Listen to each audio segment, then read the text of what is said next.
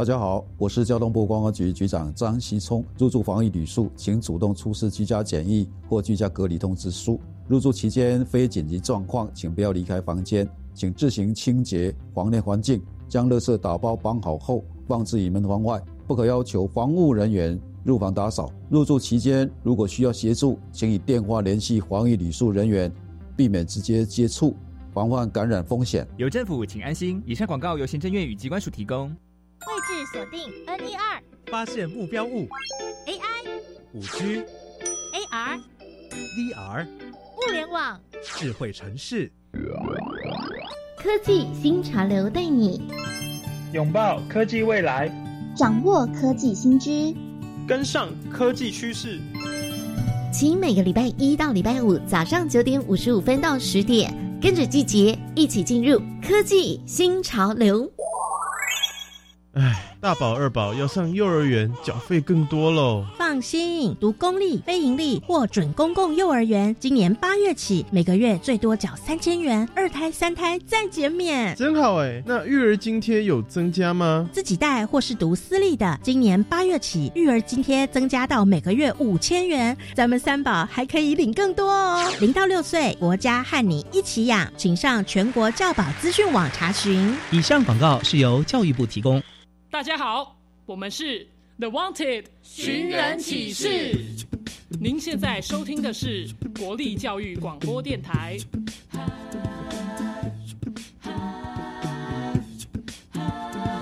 就爱教育电台。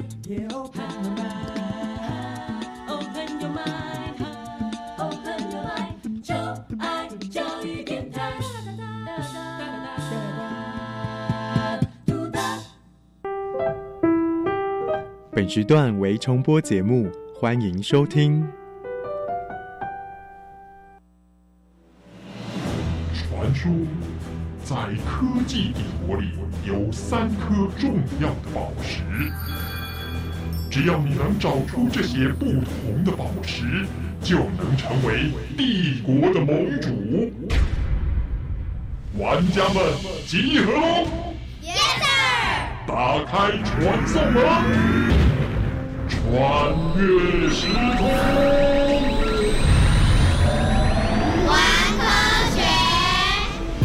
非常欢迎所有喜爱冒险、追根究底、勇于发现问题的玩家们来到我们科学游戏空间，一起玩科学。我是燕柔姐姐，欢迎我们的一级玩家宇宽。大家好，我是穿越时空玩科学的一级玩家宇宽。哎，上次我们一级玩家宇宽带领所有的玩家通过有关于电磁波的科学游戏关卡，今天要进入了第三关哦，将要说明在生活当中运用的不同电磁波。来看看玩家们又有什么新发现呢？微波炉真方便，只要三十秒就可以加热食物。到底微波炉加热食物的原理是什么？为什么可以这么快速的加热食物，甚至把食物煮熟了？电磁波是电场和磁场的相互激发，但为什么不同的电磁波的特性和作用又有这么大的差别呢？传说电影里的绿巨人因为被某种电磁波照射产生了超能力，那我们在生活中运用的微波炉电磁波照久了，会不会也产生基因的改变，变成奇怪的生物？嗯，今天这关要搜集的三颗宝石，运用了不同的波长特性，为人类生活创造了便利性。现在呢，就跟着一级玩家宇宽进入虚拟实境秀，寻找今天的宝石喽。虚拟实境，微波炉与 X 光的发明。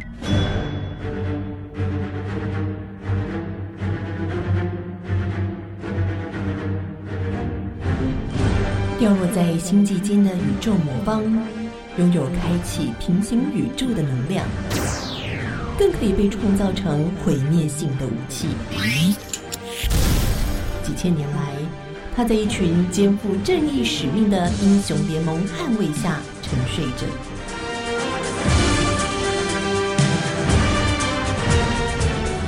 不料，伊诺斯星球的萨亚，在一次超时空跳跃下，悄悄唤醒魔方，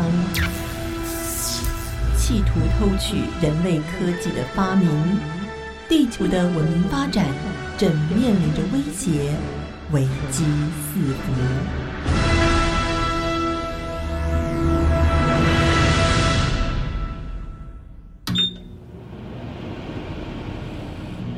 诶，宇宙魔方有动静了吗？局长别紧张，来吃一片披萨。你要什么口味？有海鲜跟牛肉的哦。哎呀，我不饿，你们吃。呃，你再帮我加热一片海鲜的。哎，宇宙魔方有动静了吗？哎呦，那是微波炉。哦，微波炉真是方便啊！加热食物只要三十秒钟。我也经常在超市呃顺手买个便当，马上就呃呃呃，哎，吃东西不要讲话。不是啦，你看魔方，哎，有动静了。可是可是，他要去哪里呀？谁知道？先走了再说。是。是。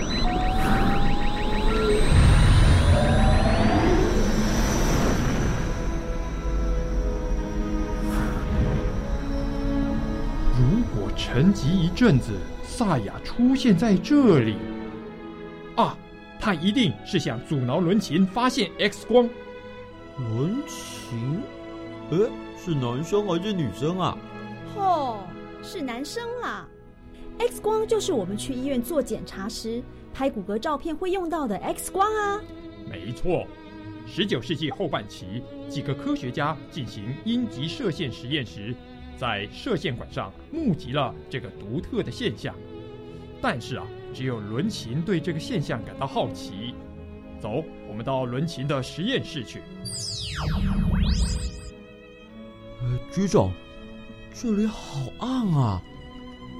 仔细看呐，伦琴将射线管用黑纸包起来，然后导入电流。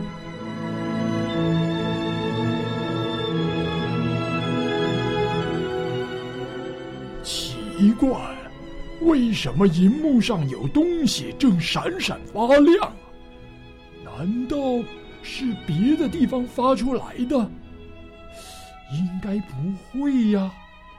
光线的确来自被包住的射线管，这光线究竟是透过什么样的物质放射出来的？嗯，我来实验看看。啊！这道光线相当惊人，它竟然可以通过木板或布料，只有金属物质能阻挡它。难道它也可以通过人的身体吗？哎，老婆，哎，请你帮我个忙。好啊，没问题。你是要我把手放在这箱子上面吗？哎，没错，老婆，这是相当重要的一张相片。哎，哎。好了，要拍漂亮一点哦。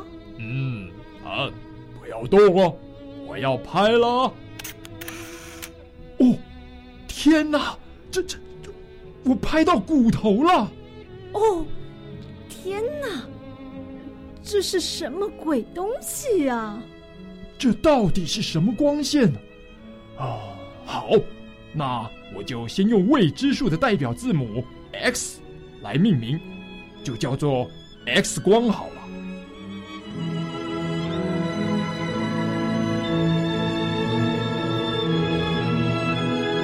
伦琴发现了 X 光，并且在一九零一年获得诺贝尔物理学奖。后来啊，X 光在医学界中被广泛的利用，对放射科和原子核开发等科学部门，还有商业的发展都有很大的贡献呢。是啊。伦琴伟大的地方不只是发现 X 光，而是他从不把 X 光的发明当作是自己唯一的专利，而是很有心的思考如何让更多人可以使用。呃，你们聊过没啊？我们找到 X 光，可是没有找到萨雅啊。哎，对耶，萨雅并没有出现，难道他要夺取的不是这个光波？那还有什么波呢？啊，微波！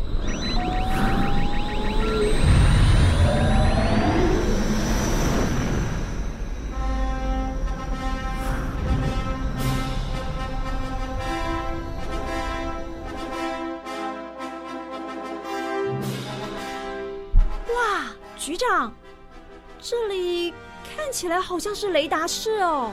没错，这里是微波炉诞生的地方。嗯，什么？微波炉在这里诞生？斯宾塞是专门生产雷达的雷神公司的工程师。第二次世界大战期间，科学家为了改良雷达的侦测性能，发明了可以产生微波的磁控管。斯宾塞的主要工作就是负责测试磁控管。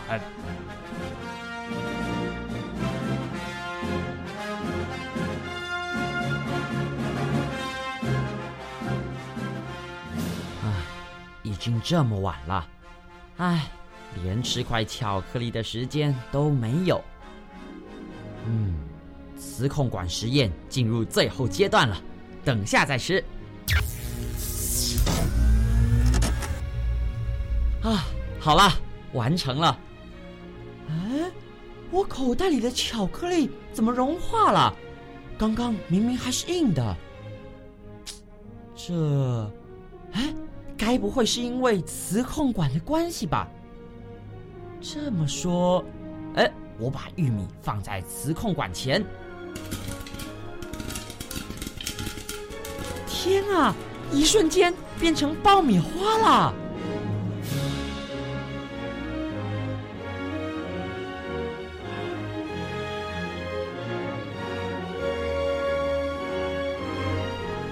战争结束后，军队里已不需要磁控管。啊，如果这样，他们不就通通失业了？斯宾塞利用微波来制作先进的家庭用料理机器。他拿鸡蛋来做实验，他将鸡蛋放在磁控管里，一会儿后鸡蛋就破裂了。因为微波的关系，加热后鸡蛋内的水分变成水蒸气，压力越来越大。所以才会破裂。后来，斯宾塞也得到微波料理这个发明的专利。原来微波炉的诞生只是一个偶然。当初如果没有那块巧克力，没错，都是托巧克力的福。哇，巧克力！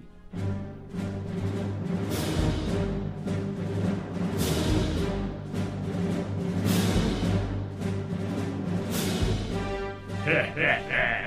只要将斯宾塞口袋里的巧克力拿走，那么微波炉的发明就会变成我的了。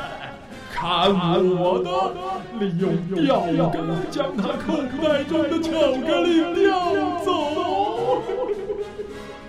局长，你看萨亚，谁？赶快阻止他！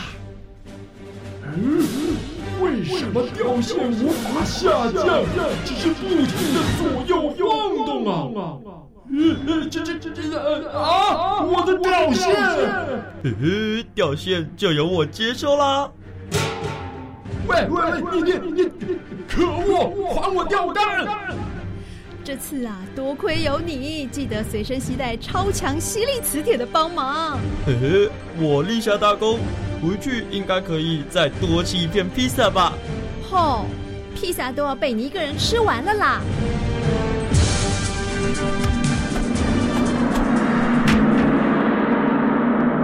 科学练功房。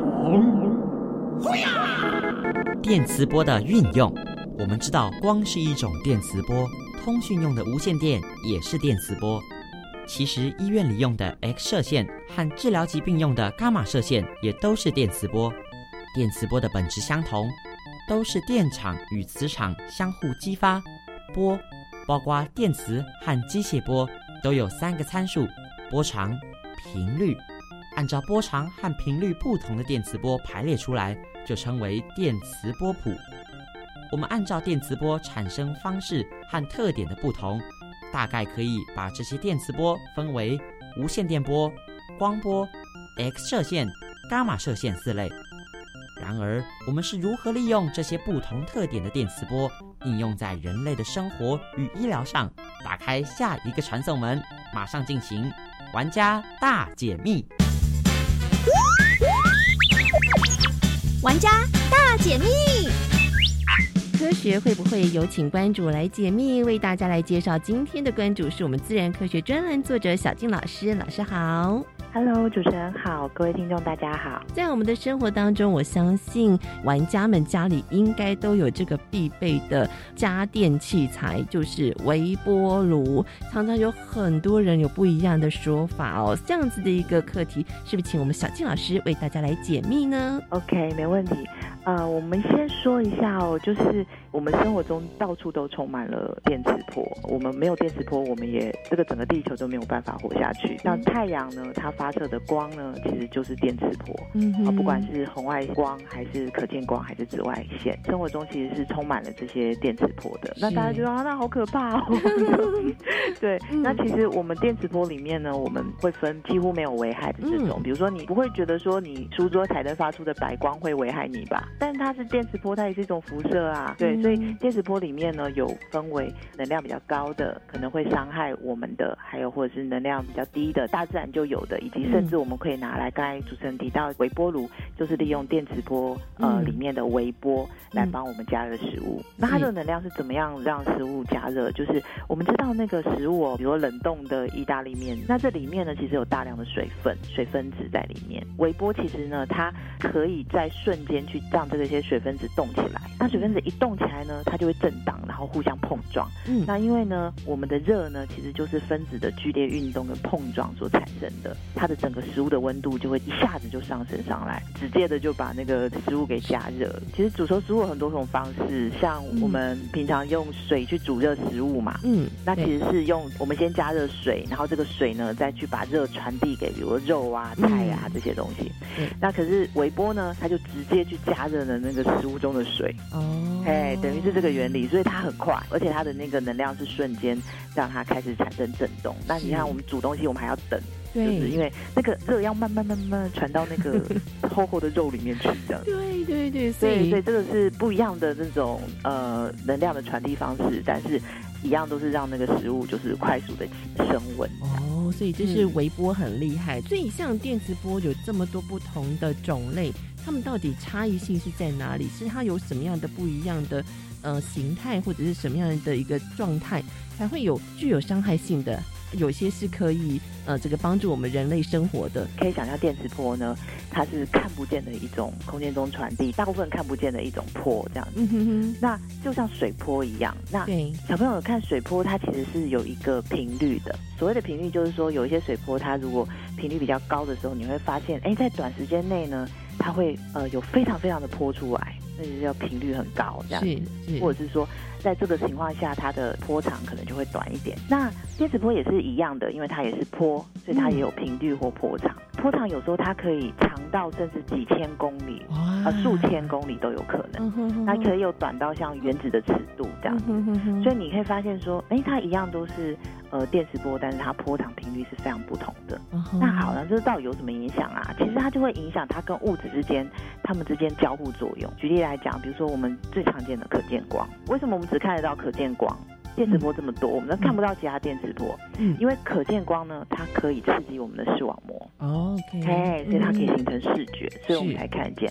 那比如说像红外线、紫外线，它们不是真的红的紫的哦，它们是 红外线就是波长比红色的光要再长一点，紫外线就是波长比紫色光要再短一点。是，那为什么它们我们就看不见了？因为它们没有办法刺激我们的视网膜。哦，哎，那所以那 X 光呢，它可以穿透大部分的物体。嗯，哦，所以物质，所以它可以穿透我们的皮肤啊，我们的呃体液啊，嗯，然后它可以拍到我们的胸腔的骨骼，所以它就会被用在医学的影响。然后最后就是呃，我们最重要广播的无线电嘛，啊，为什么可以传递讯息？为什么不是用可见光来传递？因为它呢可以影响那个天线内部的那个电子的那个震荡，嗯，然后那个电子震荡就会产生呃广播的这种无线电波，嗯，然后它这无线电波被天线接收以后，又再一次去激发那个天线的那个电子的震荡，然后、嗯、然后天线就会把这个讯息说，哦，有讯息进来喽，哦然后就会传递到我们的收音机旁的听众，他就可以听到声音。是是，所以你看哦，不同的电磁波，它跟物质之间的交互作用，它会刺激不同的物质，所以它就会形成不同的作用，或是不同的个性。是就在我们生活当中产生了不同的功能性了。对对对哇，所以其实电磁波呢，不要污名化它了。今天也非常谢谢我们的关主为大家详尽的解密，玩家们找到答案了吗？谢谢我们的关主小静老师，谢谢，谢谢主持人，谢谢各位听众。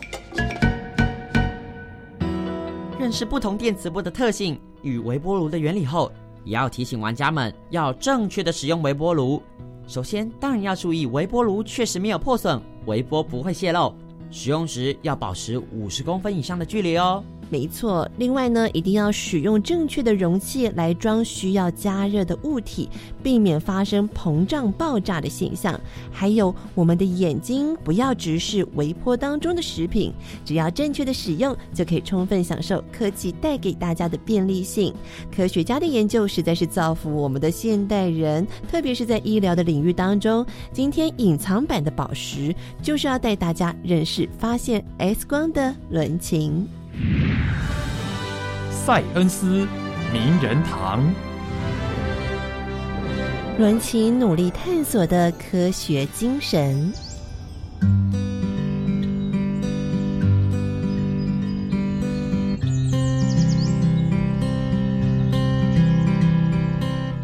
一八五四年三月二十七号，在德国西部的一个小镇，暖洋洋的春末午后，从一栋木造的两层楼房里传来一阵响亮的婴儿啼哭声。随后，女助产士便从门缝探出头来，兴冲冲的对着房外大喊：“伦琴先生，恭喜恭喜啊！您太太生了个胖儿子啊！太好了，真是谢谢你啊，我的好太太！我四十四岁才得到这么一个独生子，咱们家祖传的伦琴商店总算是后继有人了。哎，你确定是男孩吗？你没听错，是儿子。您这么盼望男孩啊？啊，呃，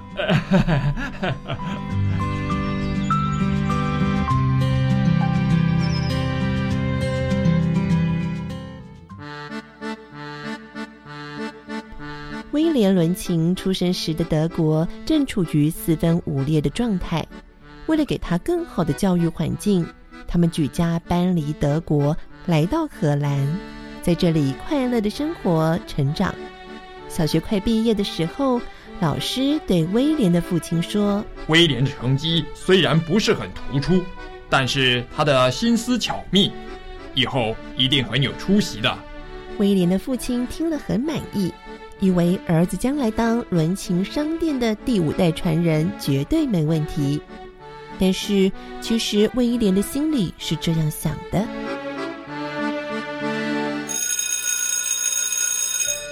喂，伦琴，你长大以后要做什么啊？你应该回去接替你爸爸的工作吧？他可是一位相当成功的纺织商人呢。不，我不想当商人，我想当科学家。我觉得科学最好玩了。哎，你爸爸会答应吗？他应该很失望吧？对啊，他怎么会答应？怎么可能？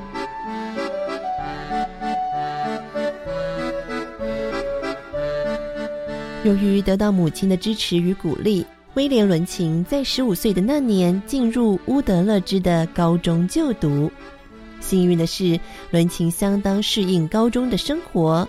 他有了揭开大自然奥秘的远大抱负，对于学习实用科学的兴趣也更加浓厚了。为了钻研机械原理，他还拜了几位工程师为师。不料，在毕业的前一年，发生了一件事。那天是最严厉的老师图贝尔博士上希腊语，全班像被受审似的，一首接着一首轮流背诵。坑坑巴巴的结果被老师严厉训斥一番。课间休息的铃声响起，老师走出教室之后，大家才松了一口气。哎，你们看我，啊，可敬的图贝尔老师，您那巨大的鼻子像巍峨的阿尔卑斯山。足以挡住迦太基的铁骑。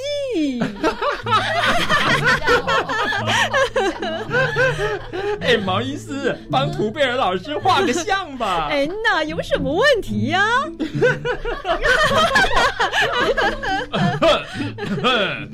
哎，老师，老师回来了，回来了，小声一点，回来了。威廉伦奇，你这像什么样？笑什么？太过分了！这幅无聊的画是你画的吗？对不起，老师，不是我画的。好，那么你告诉我，这位天才是谁啊？对不起，老师，我不能告诉你。为什么？因为我不想出卖同学。这是什么话？你想保护一个侮辱老师的坏学生，还是想当诚实的好学生呢？不可敬的图贝尔老师。他不是坏学生，他根本没有恶意，只是把大家怕你的心境画出来。您说我怎么可以出卖他呢？威廉，我警告你，现在你把犯错的人说出来，我只会罚你休学。如果你坚持不说，那就开除你。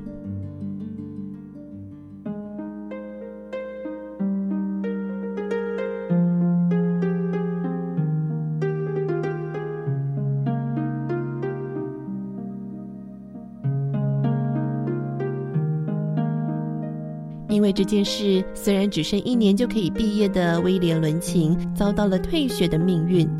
没有高中毕业文凭的他，在申请大学时到处碰壁。凭着他不断的努力，终于找到了瑞士苏黎世工业学校，让他继续在机械与物理学上的研究，并且担任昆特教授的助理。他善于研究，并且积极发表论文。最后，终于以气体研究的论文获得了苏黎世大学的博士学位。在一八九五年发现 X 光之前，伦琴已经经历了二十六年漫长的学术生涯。他不仅是理科的专家，更是科学实验的能手。X 光发现之后，全世界的科学家们都在热烈的研究它的本质以及可以运用的范围。伦琴也因此受到了许多的邀请。伦琴，为了表示我对你的高度赞赏，我决定封你为爵士。哎，至于 X 射线的专利权，不如就卖给我吧。呃，不管你开价多少，我都愿意答应你。不，不是这样的，爵士与金钱。都不是我所需要的东西，我只期望 X 射线能够为人类所用，造福人类。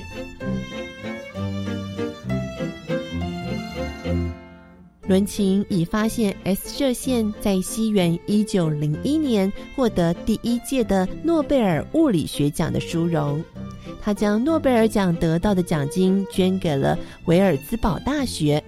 并且在一九一四年，当时欧洲爆发第一次世界大战，他也将全部的财产贡献出来，协助人民渡过难关。如今，S 射线被用来治疗人体内部的发炎与肿瘤，医院中的电脑断层摄影和核磁共振也都是用 S 射线才开发出来的医疗设备。